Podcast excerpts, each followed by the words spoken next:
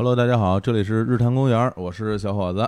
我是武书一，哎，今天这个阵容哈，好像之前没有过哎，双人对谈，好像就咱们两个人的节目对没有。好像没有过没有。啊，这也是一个先例哈，嗯。也是先例。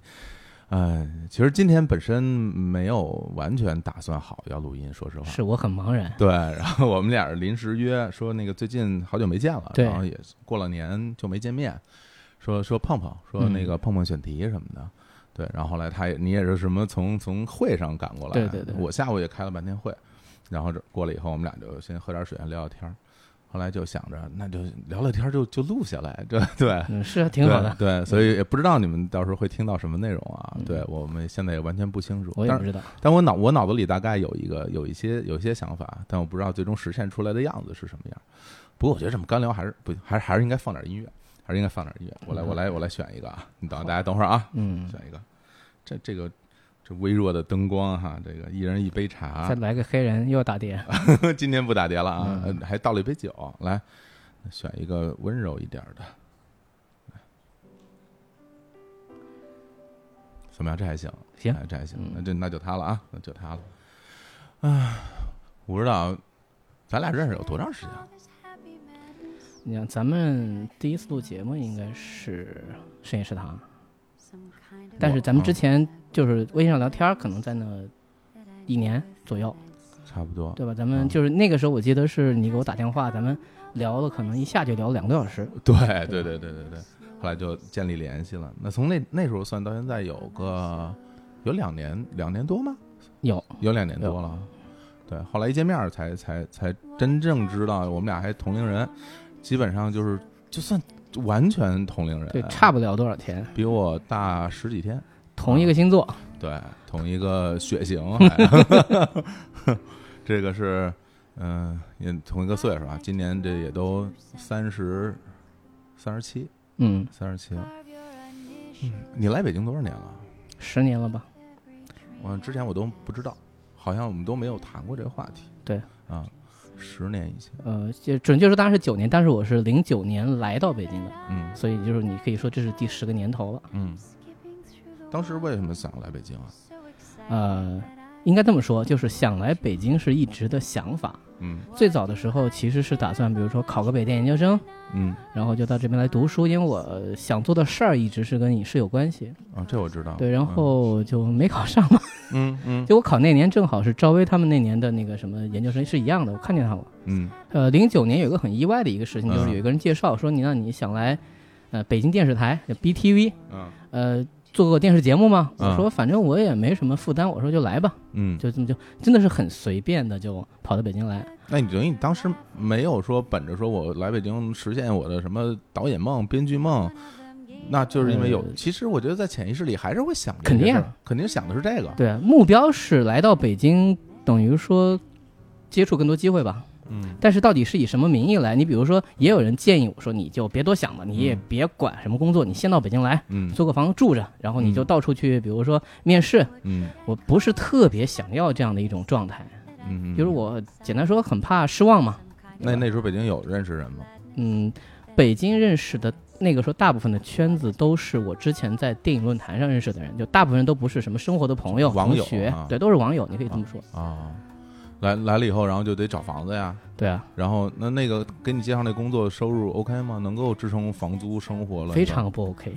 就是跟大家说一下，就中国电视业这个事儿，对于这个压榨员工这个事儿，是一个很有名的。嗯呃，就是简单说，我在那工作了，可能比如说大半年多吧，他是按每个月六百块钱给你结算一个很低的一个所谓稿费，然后他要从里面先扣掉百分之十几，不是六百还扣啊？对，然后不能给你，得以稿费结算，你得寻找一个北京本地户口跟你不是同姓的人，把这个钱发给他，然后还得是邮局去取。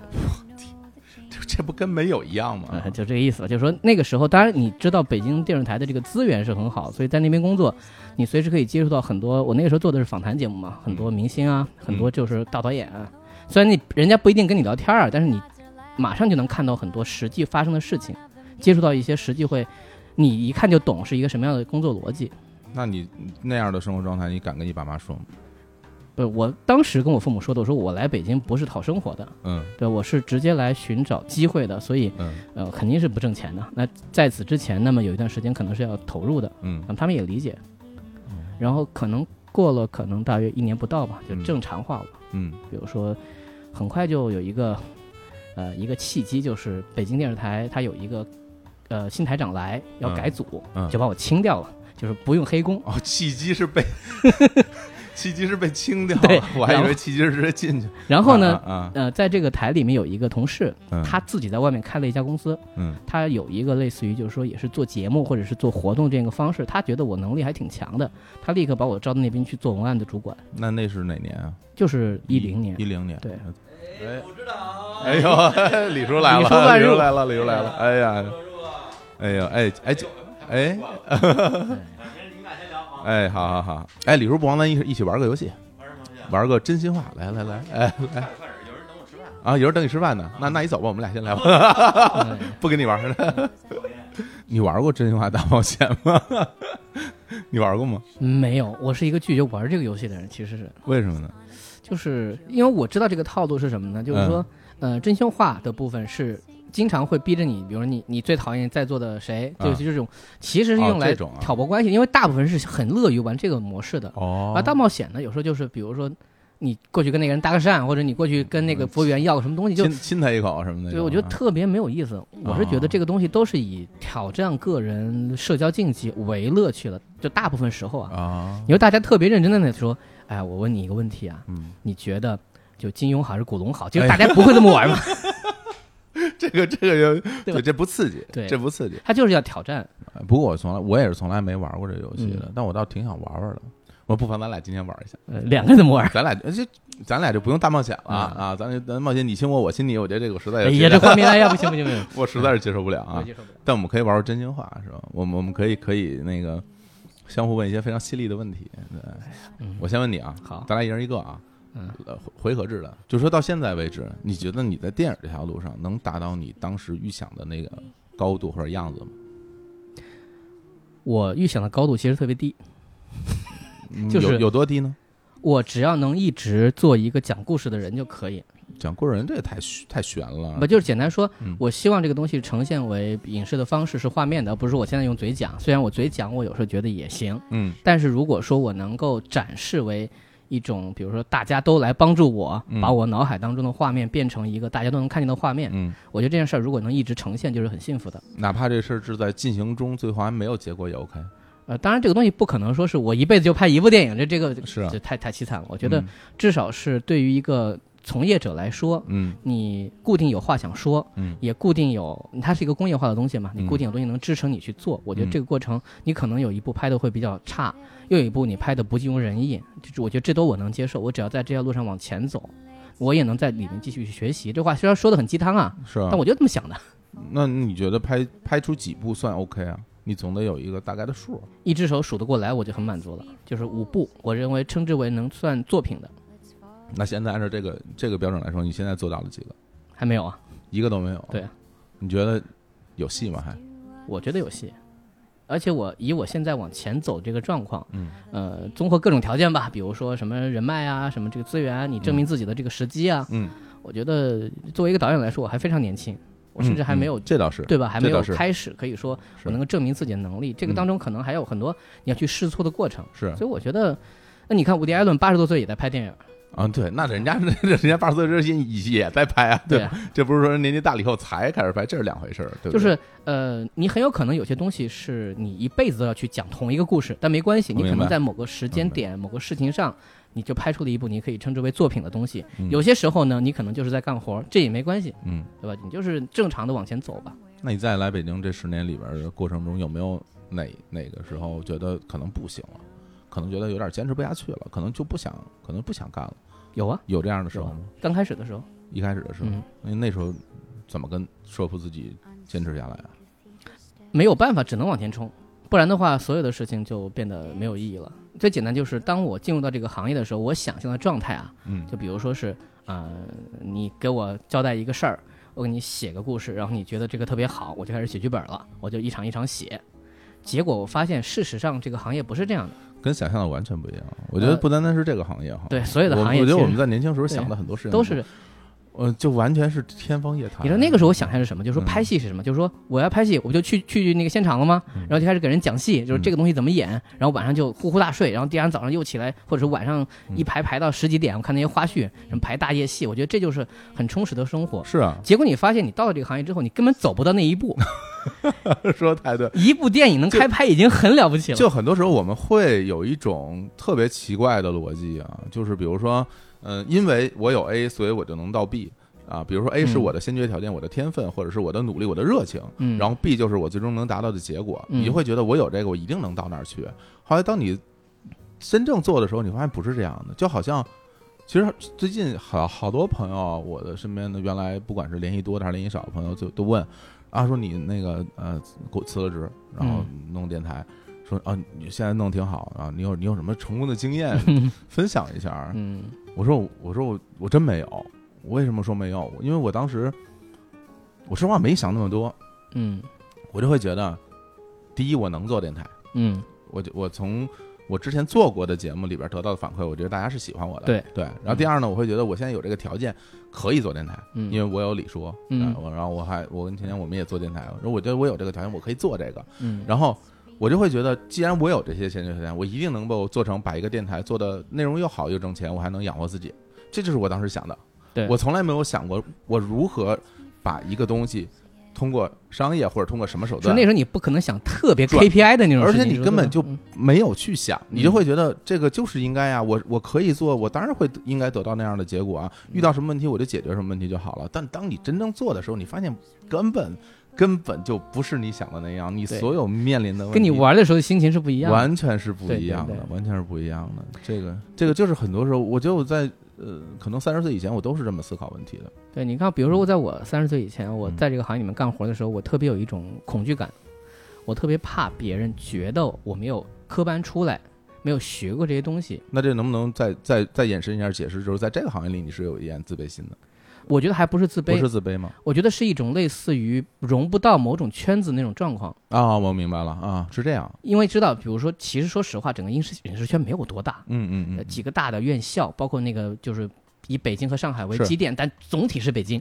嗯，然后大家就是一说，哎，那个谁谁谁我认识，那个师兄怎么怎么样，你会经常听到这样的，嗯说那个导演，这个呃我们原来怎么怎么样。其实其实各行各业都是圈子文化，嗯对对，大家都是这样。但是我的状态就是说，我来到这个地方，我只能靠我所谓的能力，但是在这个过程当中，很多时候你会对这个行业本身没有了解的时候，你就不知道人家到底要求你做什么。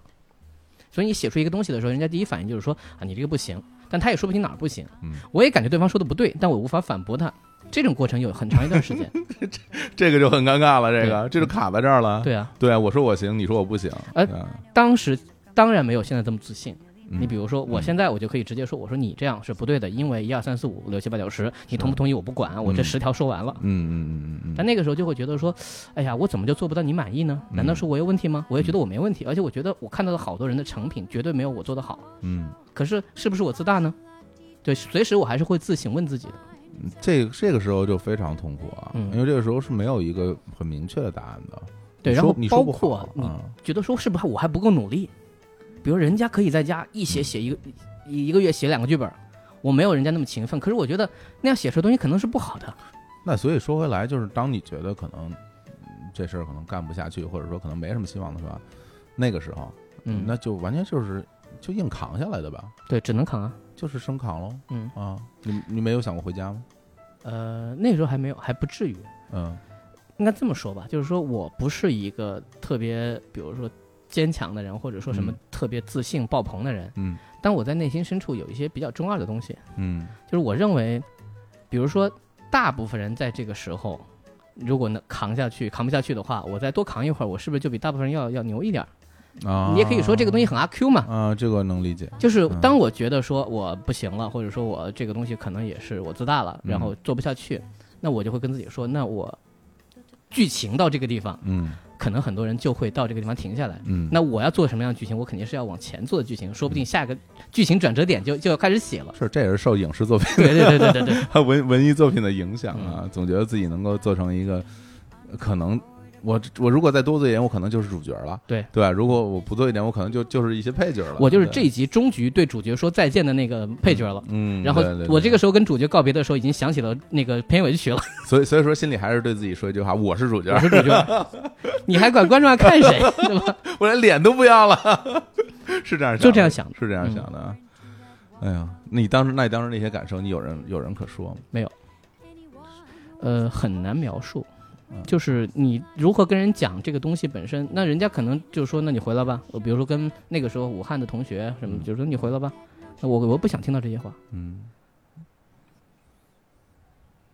那我现在可以反问你了，啊，来，对吧？行，轮到你了啊。乐队这个事儿，乐队这事儿啊，在你的这个，比如说从你高中就是初中、高中到大学到工作开始，嗯你的情绪变化点，你自己觉得最大的那个变化点在哪儿？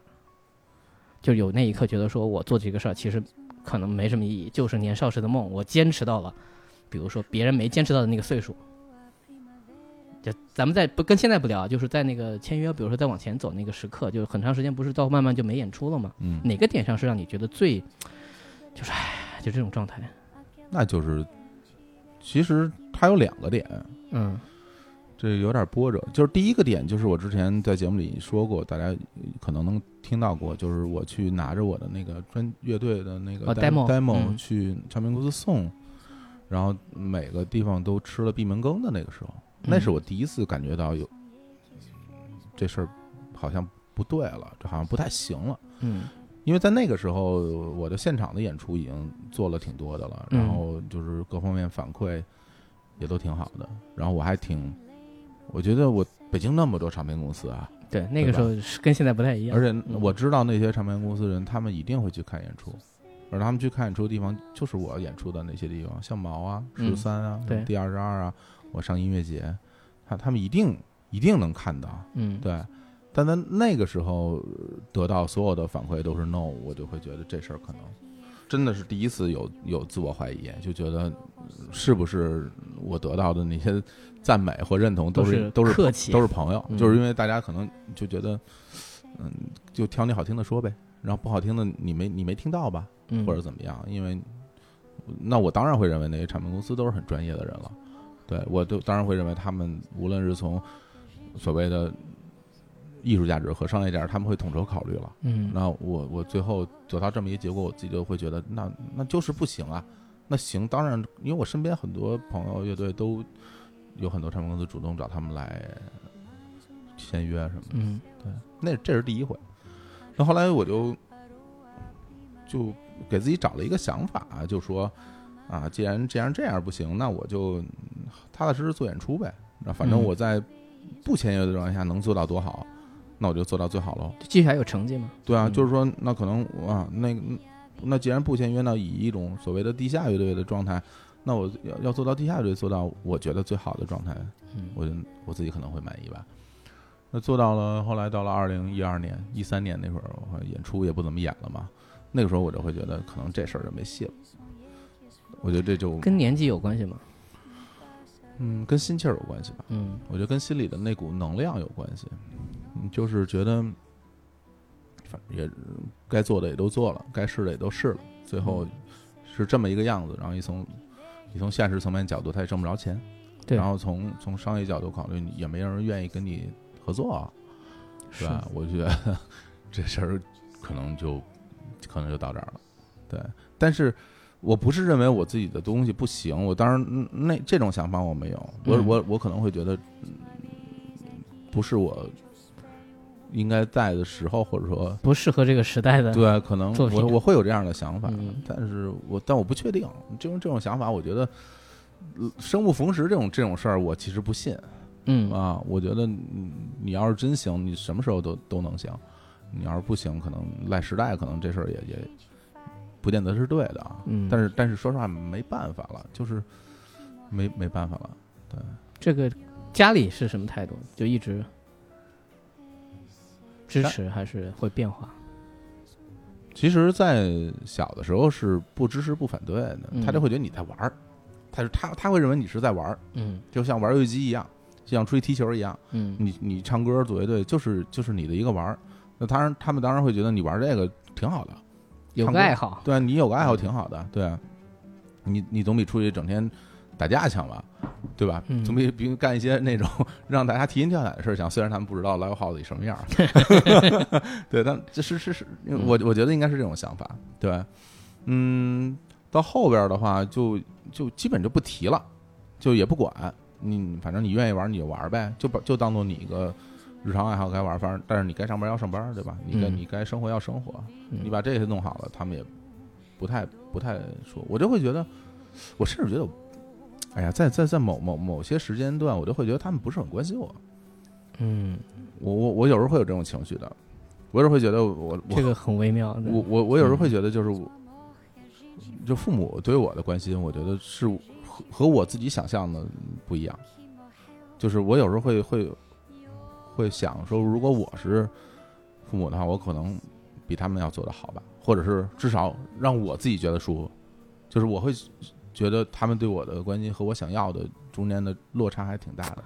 是，对，然后有时候听朋友是说什么，啊他爸妈对他管教特别严，然后呢，我也见过啊，就是身边的朋友，父母可能天天每天打电话，每天要打电话，不在身边就每天打电话，在嗯在身边就就总是要要求你回家或者去你那儿给你做饭什么，看你什么的。我觉得那那可能也不是特别好，但是我总觉得，哎，是不是有那么一两次也也行？但是我就没有。缺什么想什么。是的，是的，是的，嗯我我有时候真的会有，嗯，会有那种嗯被忽视的感觉，你有吗？没有，我是相反的，我就是那种管的比较多。嗯呃，可以这么说，就是我来北京的这个动力之一，就是我觉得我需要有理由离开家一段时间，嗯不管说是花多长时间再回去。嗯但在那个时候之前，我因为没有独独自住过嘛。但是你如果很现实啊，你如果说你突然说我在家里有房子，我说出去自己住，就不太可能吧？就觉得你你想什么呢，对吧？家里有房子还包括能够有吃有喝。但那个时候我觉得我应该要试着走一步了。这个内在动力我没有清晰的想过啊，我是事后我在想。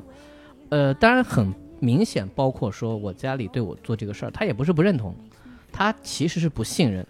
他觉得你你你又不是科班出身，你干不成这事儿，包括说这么想吗？我们家也没有人干过这个事儿。你看谁谁谁是谁谁谁的儿子、女儿，谁是谁，呃，家里以前至少在北京有一个什么什么，比如说成绩，这样的话，他们也很努力的帮我去找过，比如说武汉有没有什么类似于这种导演啊？嗯因为武汉这个地方的产业很差，但是呢，不是没有。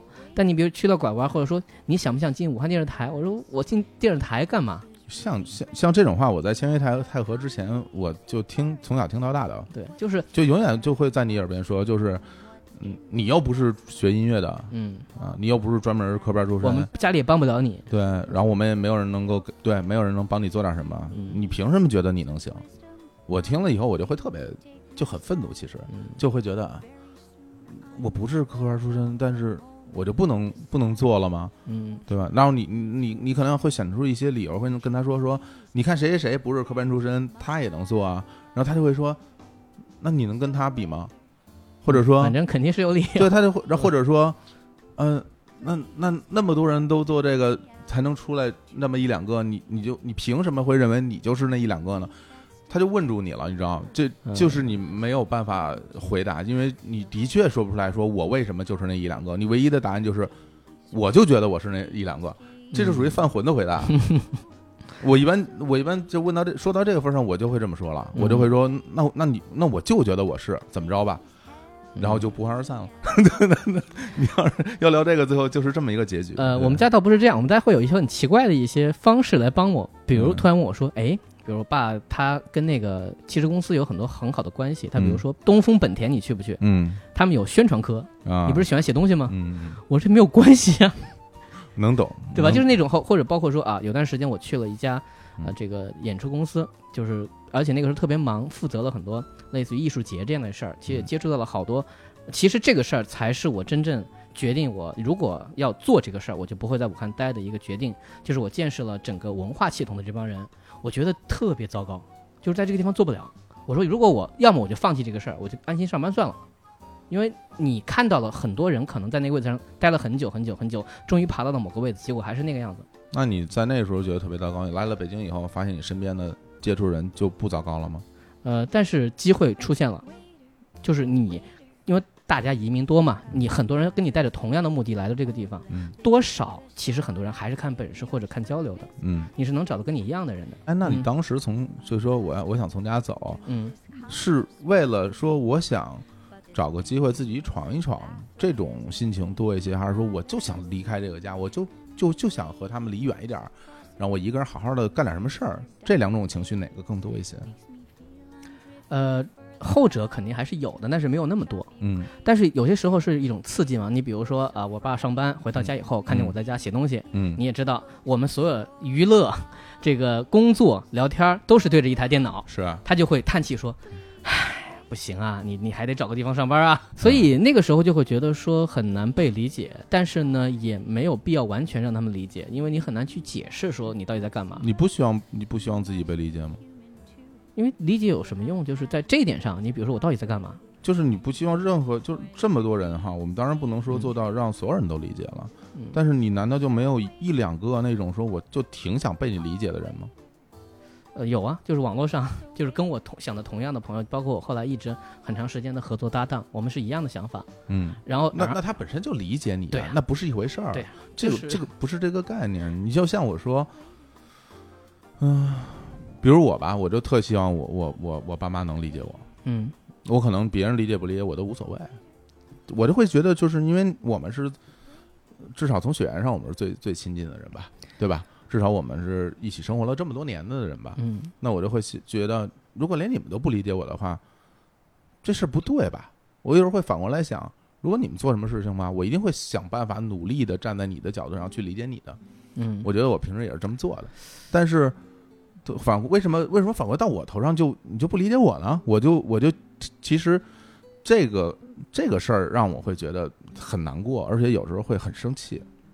我有时候会觉得，我跟我爸有时候交流的时候会觉得，我说我说你应该感谢你把我培养成了一个能够跟你对抗或者跟你跟你抬抬杠的人。嗯，要是我什么都听你的，你的教育肯定是失败的。你会跟他抬，杠吗我就？我就这样直接这样说，那你会说服他吗？不奢望说服，我只说说完我要说的话我就撤。他他有过向你表达说，哎呀，你你这个想法是对的，我这想法是错的，这种这种表达有过吗？有，但大部分时候，我爸只能表示说你这是歪理等等吧，就很多嗯事儿。我觉得我父母总体的状态是好的，有的时候他只能表现出理解，嗯，因为他不是真的理解，对吧？嗯嗯嗯，就比如说，那你做什么，我只能支持你好了，对吧？嗯或者，但我还是得希望你考虑一下我们的感受了，对吧？很多事情上都会这样去聊。对，这个是一个特别有意思的事。嗯如果是你的感受和他的感受，你会觉得哪个感受更重要？当然是我的感受了，哎，对吧？对对，前两天我看那个什么 Papi 嗯。Papi 做了一个什么节目啊，嗯。然后让他排序嗯。排序，说就是在你心中排名的那个分量，嗯。呃，好像是四个排序，一个是自己，嗯。一个是父母，嗯，丈夫，一个是对配偶，嗯孩子，另外是孩子。对他当时排的是什么？啊、自己嗯，啊、配偶，是吧？嗯然后孩子对、父母，父母在最后，对，然后就引发了很多讨论哈。是然后很多人当时就就说啊，你怎么这样啊？你就对父母什么什么什么？如果让你拍，你怎么拍？差不多吧。因为我的逻辑是这样，嗯你问我父母，他希望我把什么排在最前面，他肯定说你自己过得好就行，所以我也是按照他的想法做事儿的。我觉得就是这样的，就是哦，是这么个逻辑，呃，这当然这是个诡辩逻辑了，但是我觉得这就是很现实的，就是你你自己真的，大家不要假客气你，自己你自己也是真的这么认同这个想法的，是吧？啊那，就是所以你把我养育大，你当然希望我过得好。所以是因嗯是因为这样你才把自己排第一位的。嗯，当然，总体来说也有一部分是因为我觉得我我最了解我自己啊，哦，我当然知道什么对我最好，我陪我自己陪了几十年了。那第二个呢？第二个，我是觉得，就从逻辑上说，虽然我没有配偶，但是就我希望那个走到最后走到一起的那个人是陪伴你最久的人，嗯那个人是觉得要予以最大的尊重和空间的，其他的人都是你上和下，是你努力去怎么说，去生活在一起，并且在某个时候会脱离的人。嗯，那这是你要面对的。然后呢？所以孩孩子可能在父母前面啊，因为孩子更相对来说更柔弱一些。孩子，你可能是需要给予他更多的支持和保护。对，就是我给他这么多的时候，我就像我父母给我的养育和什么的时候，他当然不要求同等回报，那么父母也是这么想的，我就是这么认为的，嗯这个不需要对等。那么把父母放到最后，他们是能谅解的，虽然这个话听起来很不好听。啊，你是觉得他们可以谅解，嗯，所以把他们放在最后。我受到的教育其实也是这样。如果他们不谅解呢？嗯，你会因为他们不谅解的情绪而改变你的排序吗？如果他们比如真心的希望说，我希望你把我排在最前面，我希望你把我排在第一位，对。你会把他们排在第一位吗？哎，不会，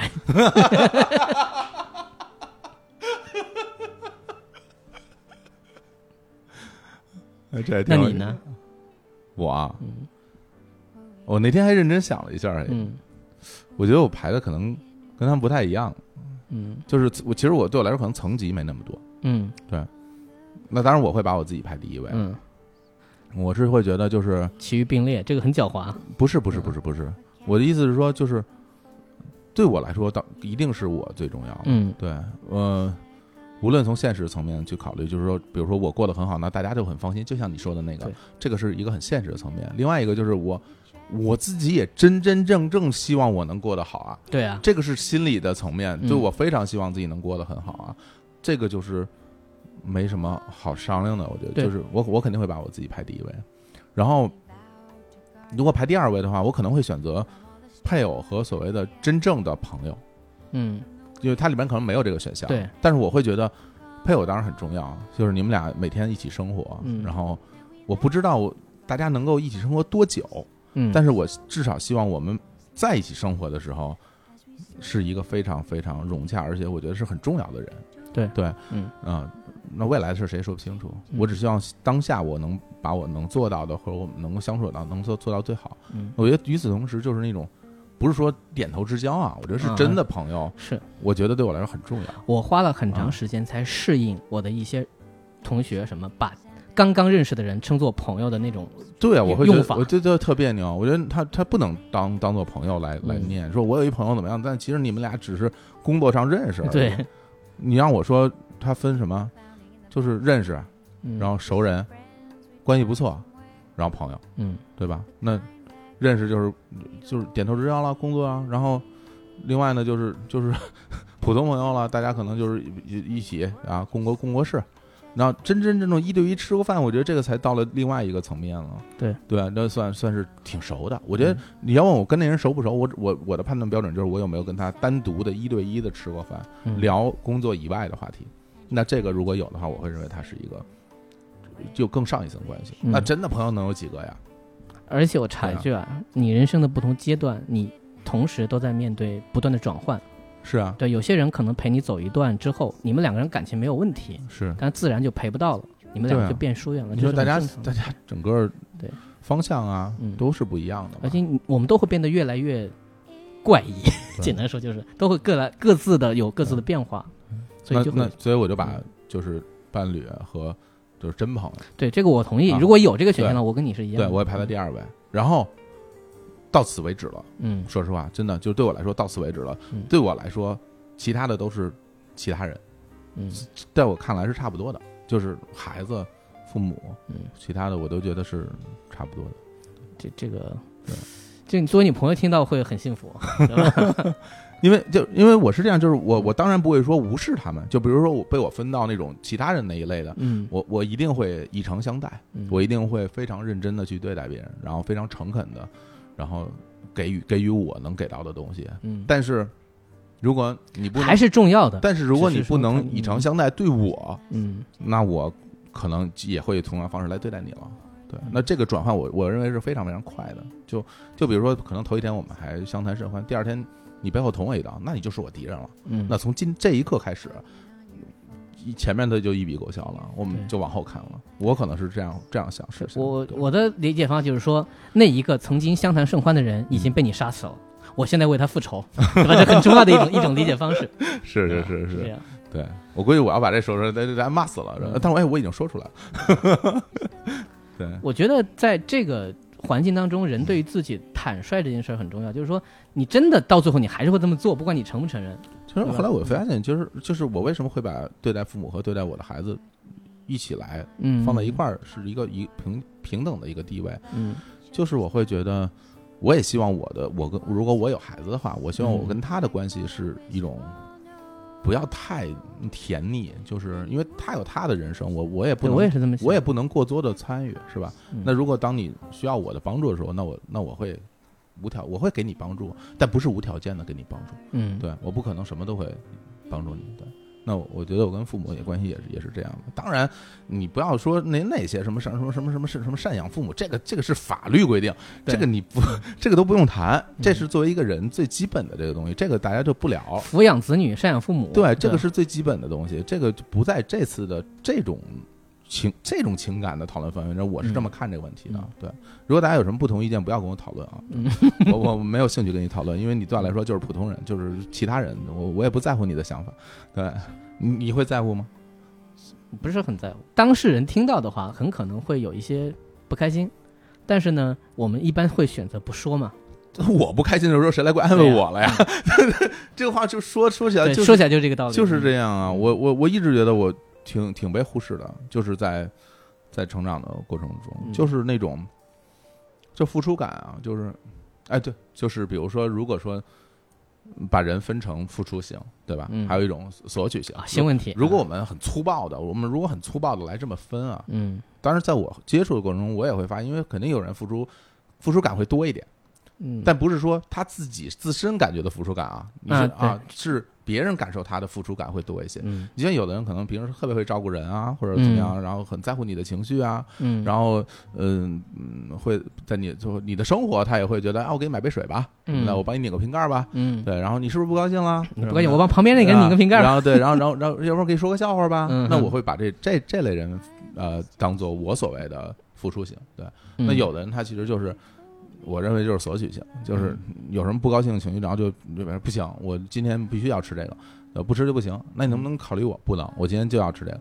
就是人和人是不一样的，在相互交往的过程中，嗯我觉得无论你们之间是什么样的关系，这两种东西其实都是一样的。不是说我们关系好，你就可以肆意妄为的去这样做。对对，那如果把人分成付出型和索取型，你认为你是哪一种？嗯，粗暴说的话，我应该是付出的那种。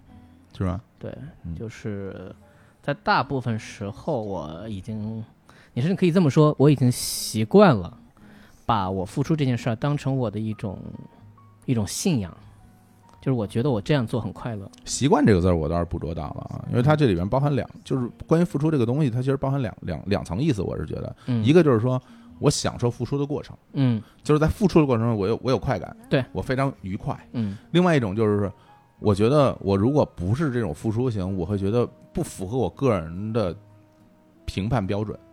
就是我会觉得，我如果是一个付出的人是好的，虽然我不享受这过程，但是我也要这样做，不然的话，我自己心里边会很难过。呃，我应该是前者，那不可能是后者。就是你在付出过程中，你你是会有有有快乐的。呃，对，但这个是要看看对象。那反过来说，嗯可能在像你说的，在很多时候，我先选择好这个对象，嗯不管说是朋友也好，或者说呃父母，当然是还是会做这些事儿，但嗯总体来说，我要做的这个事儿是我先要确定的，然后我才会付出。在这个过程当中，更多的时候就先享受我自己。嗯 呃，对于回报这个事儿，我看淡一点儿。嗯呃，不会拿这个东西当评判标准，说啊，你永远不回报，我就不付出了。嗯，这个东西当然不可能无限制啊，但总体来说，我不会先考虑。但你想不想要呢？嗯、想要是本能啊，不可能永远就。你比如说，你这个不能一概而论啊，可能你觉得是本能啊，不见得别人觉得是本能啊。你这样想吧，嗯就是说，呃，人的人类对于外太空永远会发射出无限的信号，嗯希望能够别人回答，嗯对吧？人类自从从能够把一束光柱投向宇宙的时候，他就在尝试做这样的事儿，包括发射太太空飞船等等。到最近特斯拉也发了，就这都是希其实希望很渺茫，嗯，但这个想法本身投入了巨大的能量，这个东西我觉得是是没问题的。这种探索的欲望。对嗯，那么我觉得我对这个世界也好，对于嗯大部分我感兴趣的人和事儿，我喜欢的人和事儿也好，我都会愿意这样。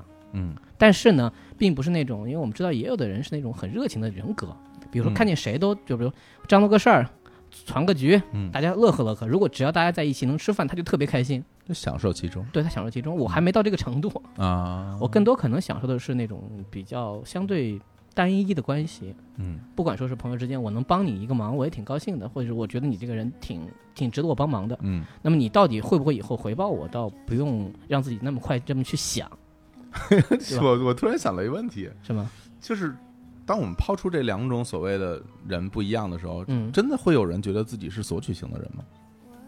会不会所有人都会认为自己是一个付出型的人，有可能，是吧？嗯，我很难想象一个人说我就是一个索取型的人，我就不想为别人因为这听起来有道德问题，对吧？对吧听起来不好听，嗯但你认真去思考的话，这很难讲哈。这是一个比例问题，我觉得就是，嗯。嗯呃，事实上，我觉得你要看的肯定是对等的。就如果是一组关系是一个稳定关系的话，嗯如果一个人的付出强烈的话，嗯另外一个人不可能同时付出强烈，不然的话，他们两个人就这个这个这个打仗了，就是谁他们两个一定对不上。这这活儿你别干了啊！这这这这活儿我来干，对不行，这绝对不能让你干，就得让我干，对对对要不然我心里难受。对，两个人抢着干活，然后最后吵起来了，嗯会有这样的情况吗？有可能会有，嗯有可能这个大千世界千奇百怪，什么样的情况都可能存在。反正我是感觉，如果从就从这个类别来说，那因为人太复杂了，嗯你也有可能说人会切换这个状态，但总体他能不能从付出当中得到快乐这件事情本身是要跟他的经历什么相关的。我觉得这个其实还是第三方的评判会比较比较客观。对如果你真想知道自己是一个付出型的，或者是一个索取型的，你去问问朋友。嗯，但如果他愿意告你真话的话，对，所以这个就是存在于我们这生活中一个特别大的悖论，就是你你很难听到真实的评价。是，你希望自己得到真实评价吗？你愿意从别人嘴里听到他们口中的你是什么样子吗？呃，坦率说，其实不太愿意。为什么呢？就是我自己觉得我，觉得我是一个很？很乐于，不是，我是一个很乐于观察自己的人。我有的时候对于别人对我的看法来说，我大部分时候觉得其实还是比较偏杂音。嗯就是如果人家很认真的说，我觉得你这个人有什么什么这样一样的毛病，嗯我的第一反应是说，如果他说的是对的话，我一定是知道的；嗯如果他说的不对的话呢，我还得给你解释吗？我是怎么变这样的？好像也没有必要。嗯就是说，所以更多的时候，如果人家，呃，生活小细节，比如说人家说啊，你你，比如说最近少吃一点儿，就这种东西，我觉得无所谓，这是一个习惯。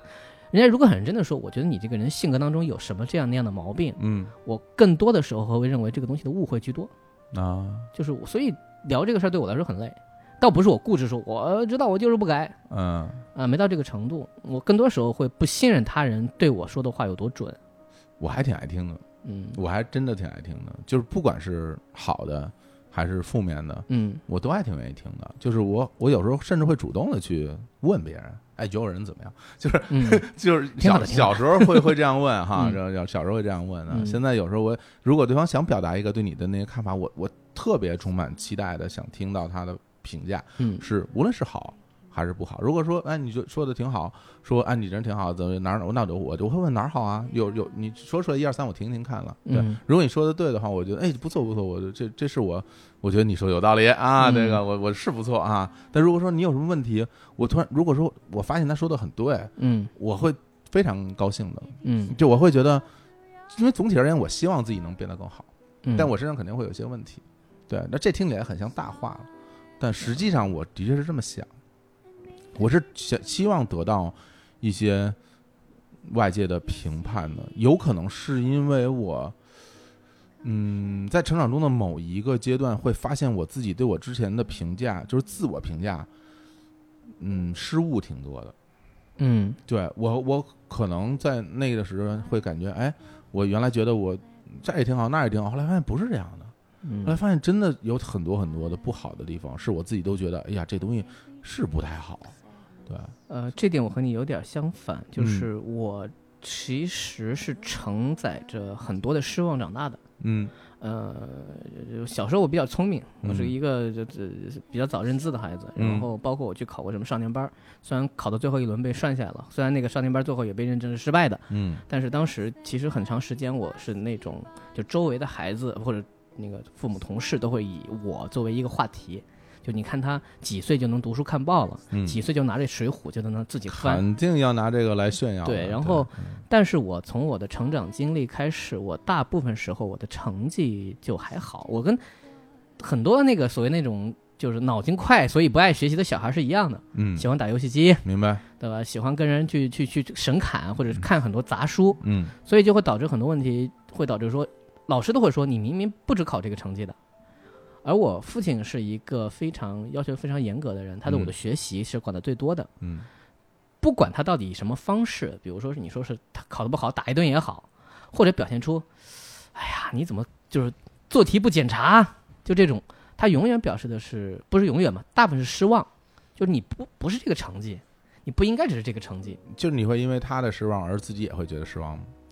呃，在某种程度来说是愧疚吧，就很长时间是愧疚。愧疚到某个程度上，我就把这个愧疚抛掉了，就是我觉得我没有做到你期望的。啊，你会觉得你小时候啊你因为没有做到他觉得的那么好而而觉得内疚是吗？对小时候是会这样，到了某个点上，就突然意识到一个问题，就是说我不是要做一个学霸型的人，我没有办法从考试到第一名或者怎么样得到快乐，我得不到快乐。虽然我也没有得到过，我是不是因为这样我就强行设定为我不我得到第一名也不快乐，我不知道。但在后来我就开始就发展很多众多爱好，比如那个时候就做电台，我记得我之前跟李叔也讲过，就是初中开始做电台，去那个小小小孩的节目给人出题目，包括我也去学相声，就是我把自己的更多爱好释放出来了，但这当然会导致学习成成绩更差，所以会在每每一个考试的点上都是有惊无险的，就差一点儿。那我们用一个非常极端的态度来看这个问题，你如果你全力以赴，你觉得你能做到他想的那样吗？我觉得应该还是不够好。当你不确定，你又不想努力的时候，你一定要找一个方法来逃避对这个问题的一个回答。就是躲开了，嗯，然后想要从其他的地方得到的成就来证明，其实我我我还是可以的，我在这边也可以，我在那边也可以，或者是凭量取胜，也是一种也是一种办法。嗯，比如说我爸会在我小学二年级的时候跟我说：“你现在班上第一名是谁？”嗯比如那个时候我可能是班上前五六名、七八名，有时候滑到十几名，就这种状态。嗯我说：“那好，你就盯住他，嗯，然后就要我宣誓说打败谁谁谁。”他就是这么，你对第一名有快感吗？你有追求吗？就是说，我想当第一名的这种心情，你有吗有？完全没有。哎，那我问一下你啊，写歌这个事儿，我其实特别好奇，嗯，就是你写歌的冲动是从哪来的？不高兴。就是情绪是吧？对。嗯。我，我是一个情绪起伏特别大的人，就是我的那个，啊，我我思考过一件事儿，嗯。我不知道我想的对不对，但我觉得好像有点道理，就是我觉得大家经常会说出一句话说，你别这样，你开心一点，嗯，经常会这样说，对吧？说做人最重要的是就是哎，说你你你开心一点，嗯但是开心和不开心，它是怎么来判定的呢？我就后来我就去琢磨这个事儿，我后来发现，其实是不是处于一种基本的情绪状态，就算开心了。这就是大家的区别。我举例说啊，嗯我举例说，我就在想我自己平时会处于什么样的情绪状态。我思考后来，我发现我基本上处于三种情绪状态。第一种就是平静，嗯。这是第一种；第二种就是愤怒；第三种是狂喜。就是大起大落。我基本只有这三种情绪。嗯。就是如果咱们按比例来说，可能有百分之五十是平静状态，嗯。然后有百分之三十可能是愤怒状态，嗯。有百分之二十是狂喜状态。嗯。我当然会有其他的情绪，比如说失望，或者沮丧，或者这种情绪，当然也会有。但是我很快就会把失望和沮丧转化成我平时常常态的就是一种能量一样，把你顶到那个地方。就比如说我我这个事儿让我觉得很失望，嗯然后我基本上会把它转化成平静或者愤怒。嗯我不希望我自己长时间的处于一种失望的情绪里，我很不舒服。嗯，我怎么让自己舒服呢？平静和愤怒会让我觉得很舒服。就愤怒反而会让你我愤怒的时候，我会觉得很舒服，嗯我会觉得很爽，就是有一种爆发或者发泄感。所以你愤怒的时候做什么呢？就写歌了。我愤怒的时候，基本上有时候会写歌，对嗯我我会写愤怒的歌。所以你看，我写的歌里边有有很平静的歌，嗯，然后有特开心的歌，有很混的歌，还有很很有很愤怒的歌，嗯对。当然我会有，就是我会把失望它转化成这种这种这种情绪。后来我就发现，大家其实每个人的那个情绪常态不一样。就我看很多朋友，就是好多人都是平静的状态，然后沮丧的状态。就所谓的丧文化，你不觉得就是一个沮丧状态吗？对啊，沉浸在一个沮丧状态里，嗯我不觉到现在我就会觉得，我觉得这种沮丧状态并不是不好的，因为对于很多人来说，沮丧的状态也是一种常态。嗯，如果把自己置在置身于自己的情绪常态里面，就是愉快的，嗯就是舒服的，嗯甚至痛苦，也是很多人的就是情绪常态。对我并不是说痛苦本身好还是不好，我这个我都不评判，我就说这种情绪常态对人来说就是愉快状态。人会在一个地方找到舒适区嘛？现在喜欢这个词。对，这就是舒适区。但是这个东西是怎么找到的？有时候是不知道的。你很难讲啊。对对，那比如你呢？你你如果按照我现在这么说的话，嗯你的情绪常态是什么常态呢？我很少真的愤怒，我应该是行，呃，按照你的这个坐标，如果我也是这样，就是平静在中间，嗯平静也会有，嗯我会有很很多时候是得意，啊，我能看出来。就是那种这两者之间 嗯有一个状态叫投入，哦，就是这个东西没没有好没有坏，我能懂，我能懂，我能懂。就是走向那个得意的过程当中，嗯就有时候那种投入感哈。你你比如说很多人会因为这个不开心或怎么样，我可能更多的立刻会转化成我开始研究这个事儿是为什么，我为什么会不开心，我懂，我懂。谁让我不开心了，嗯我怎么去对付他，我对付不了他，我该怎么调节自己？嗯因为我自己觉得啊，就首先呃这样说一句很理性的话，就是说我觉得人终其一生都要跟一个东西作战，叫做无能为力。对啊，就是你任何事情到最后转换到你身上，你会发现到一定有个点是你做不到什么东西。嗯，很多人把它转化为愤怒，或者就是说我我要对抗，嗯。我就跟你拼了，不就是不甘、对，不甘心。不心，服或者认输，反正都会认输就转是丧嘛，对你都就躺下来。你都会去转，对，嗯。嗯。但是呢，这个东西又会让我们，比如说充满能量，嗯。因为你不可能永远的无能为力，你还是觉得自己能做什么。嗯，所以这个难说难说难说难说。我觉得很多时候力气用光了的时候，可能就真的没办法了，嗯，第二天早上起来呢，你总得找一个新的理由起床吧，可能就不想起床了吧。那可能就进入了一个新的状态。对，有可能，对对对有可能，也这样的情况也是有的。所以无能为力这个事儿，我觉得对于我来说，我很可能很早就面对了，这有嗯跟我的很多实际的情况相遭遇的是相关的。嗯，跟生活是有关系。对，就比嗯如说我高中的时候碰到了一个特别不好的老师，这个故事我可能以后会反复的讲，这作为我的一种报复，这个报复是让我走上得意的 一个路。嗯但是在那个时候，确实我无法用任何方法，包括我家里也没有办法让任何办法让他对我好一点，啊，他就不停在整我。就不喜欢你。嗯嗯然后这个过程本身也很荒诞，嗯，但不管怎么样，我那个时候就处于一种，你不能说绝望嘛，但是确实觉得不太开心，很不开心。想逃避吗？嗯，没法逃避，因为我举一个最实际的例子啊，转学没想过吗？转不了学了，那个时候已经快要高考了，你突贸然转学，我觉得也也也不太合适，也找不到地方。哦，高考了哦，那是呃，比如说同样一个错，很有可能我的同同座是是不处罚的，因为他嗯。对他特别好，嗯。同桌跟我关系特别好，嗯，我就是可能停课半天。啊这样老师是有的。对他就是就冲着你这么嗯。做，然后在整个过程当中，我也在写歌，就是我不停在写，就是那个时候，呃，之前写日记，后来觉得写日记一字一句的太麻烦了，我就把这些东西全写成各种歌曲，而且在不停尝试不同的风格。嗯。但是我没有办法谱曲，我不会曲子，我经常那个时候如果有手机的话，我可能会都哼下来。啊，我有时候经常会很悲哀的写完之后，唱完之后，我就想，唉，我以后一定会忘记怎么唱，就这种感觉。是是是，但是还好，我能够找到一个渠道，因为不止我一个人被他这样，有一个学生就是弄搬弄退学了，嗯所以那个时候会很愤怒。但那个时候愤怒不是说你每天砸东西，你不可能那么做，嗯你一定要找一个方法，就是那我就想，呃，比如说大家会想说毕业以后会怎么样，就不用再受这个苦了，如何如何。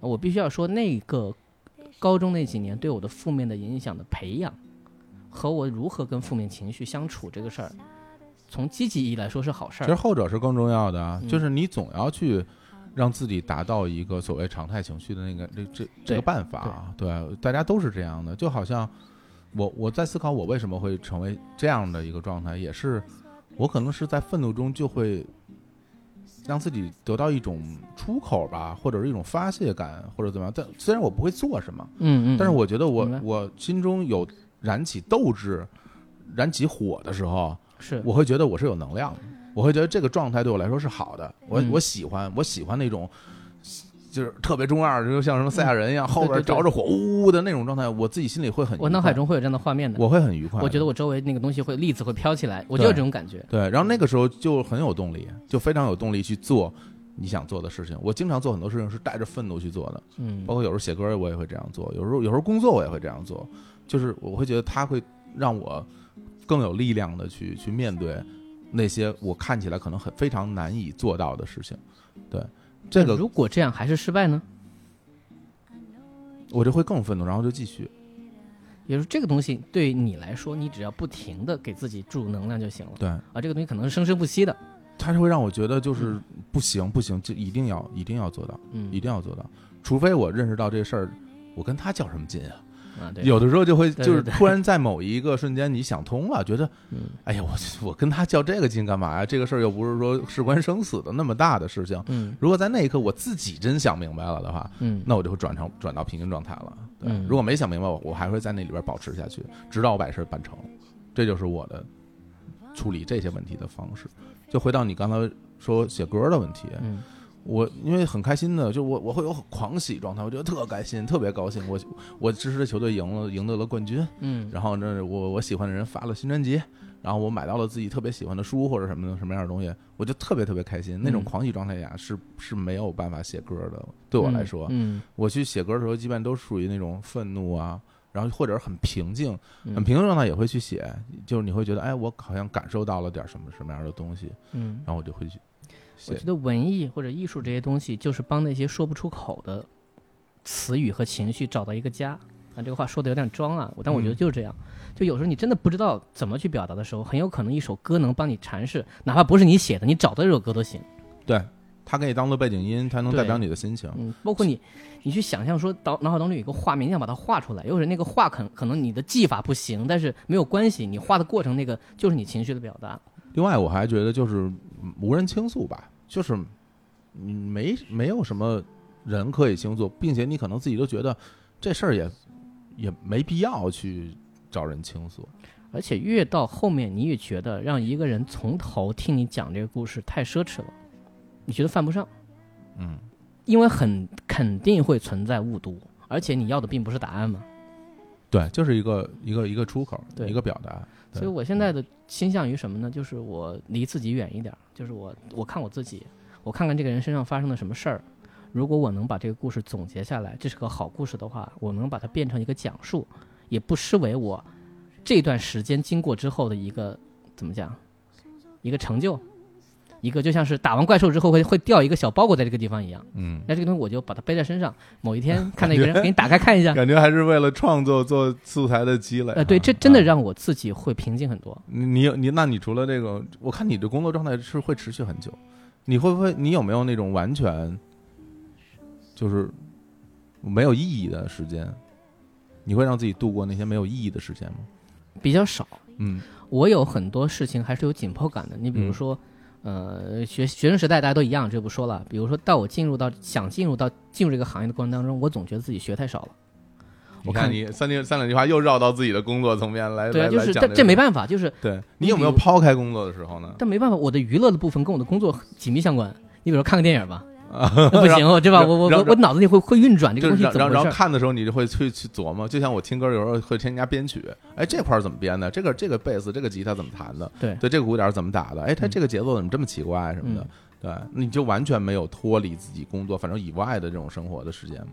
我很少，但是我而且我不会有意识去寻找，但是我可以享受这个过程。你比如说，有的时候，呃，有一次北京下特别大的雨，然后我实在不可能走完，我我就躲在一个特别狭小的这个一个公用电话亭那个地方，是个被动的状况。然后我就看着那个雨，我就那看了二十分钟，我觉得也挺好的。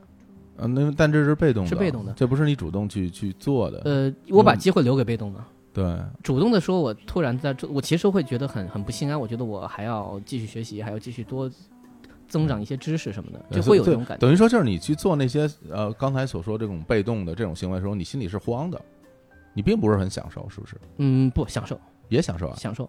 啊，就是，嗯，最简单。你比如说，呃，我大家都知道，我我有这个有时候会有腿疼的这种状况，是，那么就会有一些时候腿疼，我要慢慢的走，嗯呃，很可能比如说人家走十分钟的路，我要增加一倍，但我特别慢走的时候呢，我是不疼的，嗯所以我就忽然转换心，那我会不会焦急吗？我不会，我忽然觉得说，慢慢的走就慢慢的走，也不看手机了，就慢慢的走，把自己的注意力调整到走路这个事情上，看看周围走过去的人，就我能完全调节，但是我不会有意识的说，我今天必须得又放空二十分钟的时间，嗯，我我得把我的人生调到这个这个时刻是谁都不能打扰，我就是你去倒没有创造一个这样的环境，好像不太多。对，我就等待它出现，当它出现的时候，我欣然享受它，所以我不着急。啊，明白了，嗯明白了吗？你要这么说我就懂了。嗯对，实际是一个等待的过程。就是你会也会觉得很好玩。就这个过程当中，有时候是 谁安排你在某个时刻，你突然会浪费时间。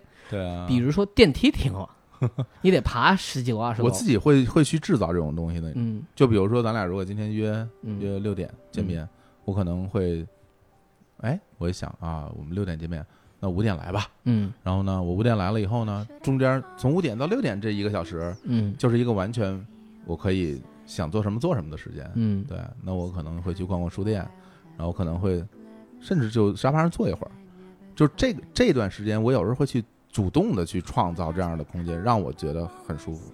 呃，这几年我开始主动创造的状况是旅游，啊。就是我经常会到一个城市，然后我也不会玩什么地方，然后我就可能比如说打打个一周的时间出来，慢悠悠的在这个地方，然后我也不看地图，哎，那这个就跟跟刚才我说那个状况有点像。对，就是我嗯。我有一个完全融入到这个城市，比如说啊、有一些热心的听众说，不然吃个饭见个面啊也可以，没有也没问题，我就在这个地方，我可能享受这个，哎，这个地方是什么东西？哎，上海戏剧学院，哎，挺好，我进去看看，完全让自己有一种类似于冒险这种过程。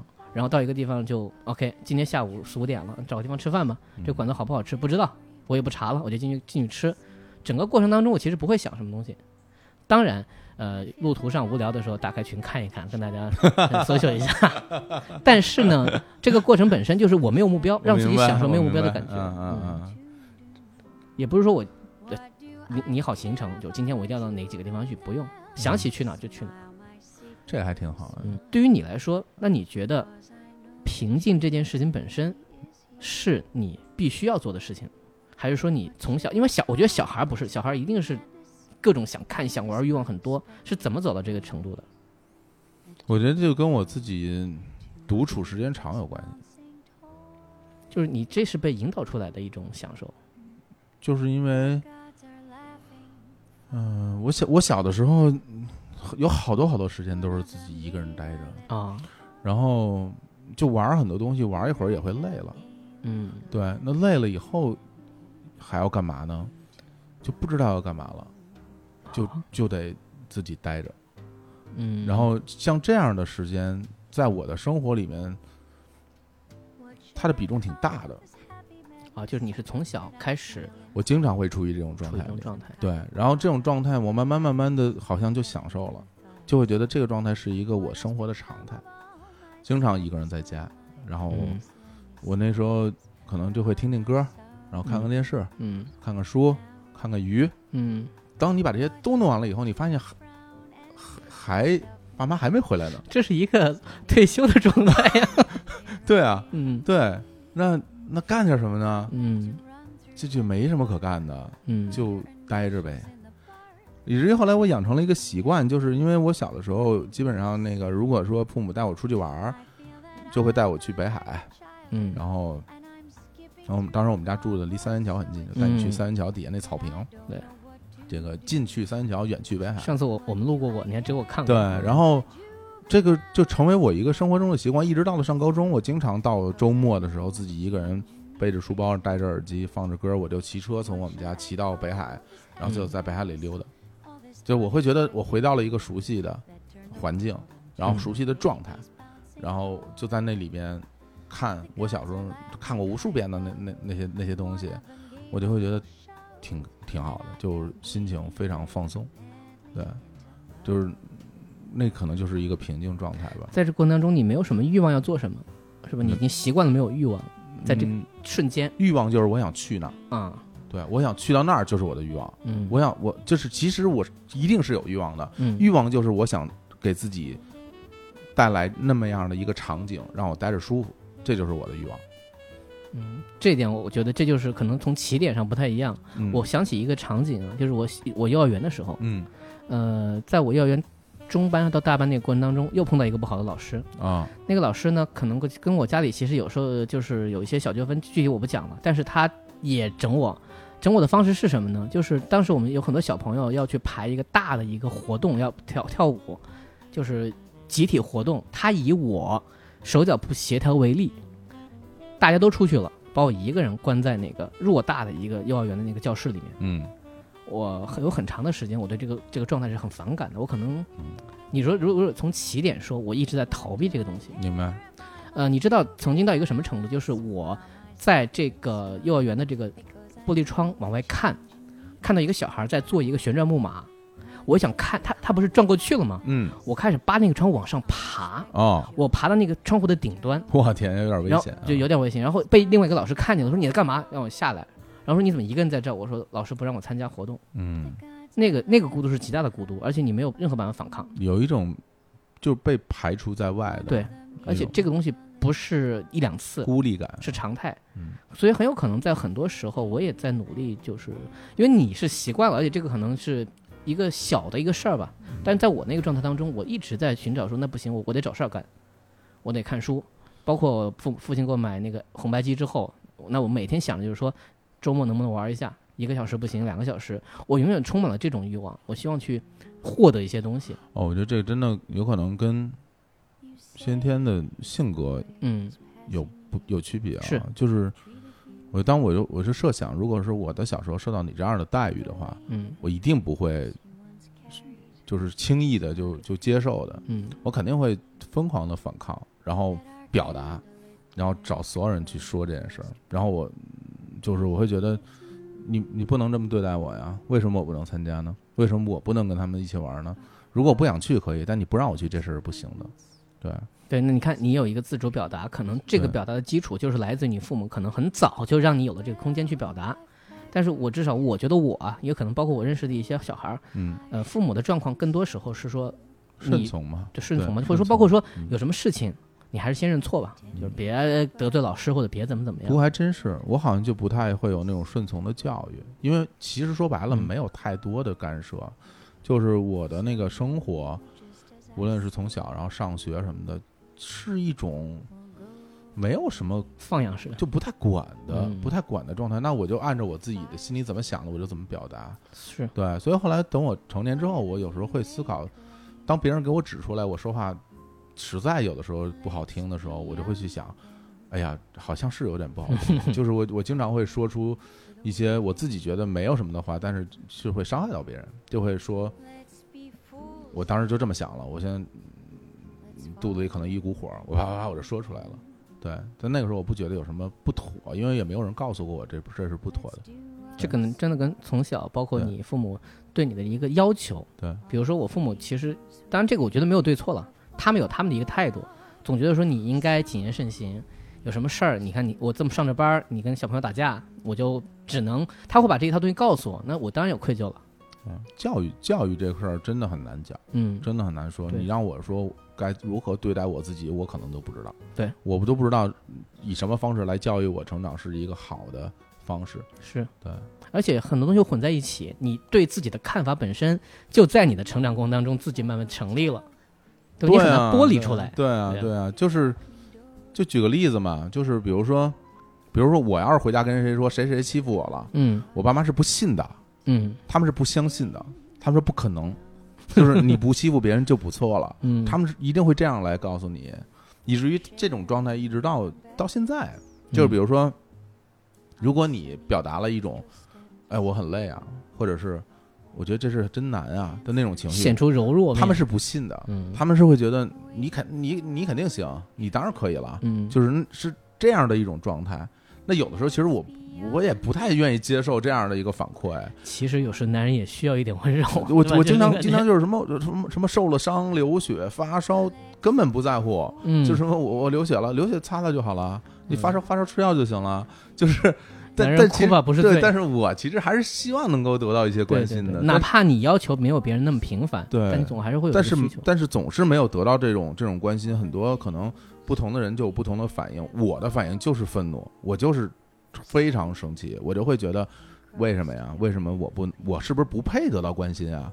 我是不是因为我看起来挺强的就不应该得到别人的关心？就可能就是，对啊，就就是大家可能会这么想，但是我心里是不认同的，我会觉得不应该得到这样的对待，所以我有时候会在我的歌里边，无论是以愤怒的态度，还是一种失望的态度，去表达我的情绪。就让我写双子座，前面写写写，后来可你们谁会想起我？嗯，我就是那么想的，我就觉得你们没人会想起我，我就觉得你们所有人都不会关心我的内心是什么什么样的想法。当然，当然这个东西是一种奢望，就是说你凭什么要求别人 就是知道你是怎么想的呀？对啊，你不你凭什么知道要要要别人理解你啊？但是对我来说，别人不说，至少家人总应该是这样的吧？但是嗯。也没有啊。所以我现在的状况，你说回到我了，嗯。就是我状况就变成了什么呢？你们不了解我吗？嗯，没事儿，我讲给你听，啊，我说说说，嗯。我说的有意思，你多听一会儿；说说的没意思，你会嗯告诉我，嗯。我下回调整。我把我的人生变成一个故事，我把我朋友的人生，我把我总结出来的道理，我把我觉得有意思的一些雷的事儿、囧的事儿，都把它变成一个故事，可能会出现在我的剧本当中，也可能只是我的讲述当中，嗯。然后我把它温和的放在我的身上。这都是一种跟跟自己相处的方式，对对就是去消解，去消解自己内心。有时候很多时候我可能是妥协或者是接受的，但是我自己一定会有个态度。因为这因为这是你之前可能找到的一个办法，这个办法是可行的。嗯，对，因为就是就是不偏重于反抗，对，确实就是这样。呃，包括教育，包括后来碰到的很多事儿。所以你说现在呢，对于我而言，你问我回到那个老问题了，嗯为什么会变成呃自己认为自己是个付出型的一个人？嗯就是因为我觉得我还不够好，而这个信息谁给我的？就是我这样的成长的过程，我一直会感觉我自己不够好。那没办法，我有没有觉得我自己好不好？我觉得我挺好的。嗯，但我也觉得现在挺好的，就是我觉得我不够好，这个状态挺好的。我们哦哦是这样是吧？这是也不知道大家你们自己怎么想，就是你们在听节目的每一个人，对，你们认为自己够不够好？你们认为自己有没有得到关心？你认为自己值不值得，或者说配不配得上别人的关心？以及被谁关心？被谁关心？对，其实我还挺想听听大家的答案。嗯，行，我看我看，今天就到这儿吧。喝的差不多，我这我这再了解，我们俩可能就什么嗯要哭了。相拥而泣了哈，让大家听了这么一期非常不一样的节目，然后就是也是我们突然之间聊到的、聊起来的这这种话题，其实我觉得挺挺少有的，就是嗯大家真的去聊一些这种心理的这种感受，其实嗯机会不多。对，对，而且就是你也不愿意说，别人也不愿意听，何必呢？大家都不开心，很多时候你就不聊了。会想说，嗯哎呀，你们都只看到我表面的那一面，对，我内心深处是什么样子。是，可是很多时候，要让人能够真的站在那个地方去看你，这个嗯状态其实很可能会经过好长时间。在此之前，你其实也是不信任的，信任是很难的一件事情。虽然说了那么多孤独的事儿，说那么多自己陪伴自己，以及一些相对有点儿不是很乐观的一种状况，但我觉得我还是相信沟通。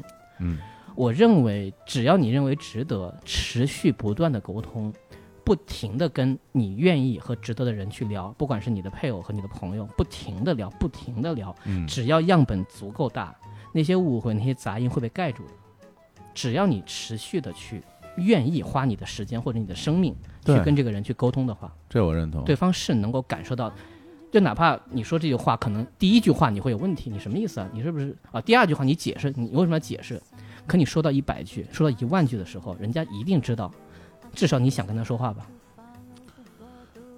哦我觉得沟通真的是一个太重要、对太重要的事情了。对行吧，那也希望大家能跟我们多沟通啊，多留言把你的想法发到我们的这些平台上，包括我们的微博、微信。嗯，那最后还有大家关注我们的微博、微信啊，都是日坛公园。嗯然后，那最后呢，我们来放一首歌啊，这首歌是来自日本的女歌手平原绫香。哎，啊，她这首歌里唱到有几句歌词我特别喜欢啊，她说：“对不起，我这么说是不是太夸张了？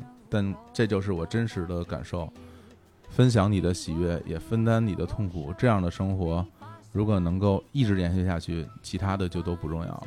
那就在这首歌中结束这期节目，跟大家说拜拜拜拜。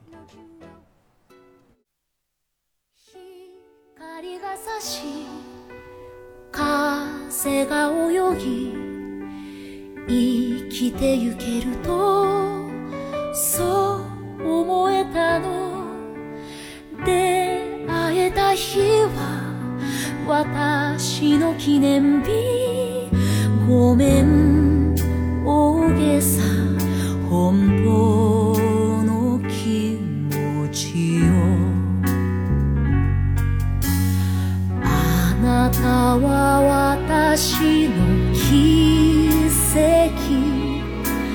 あなたは私の希望。暗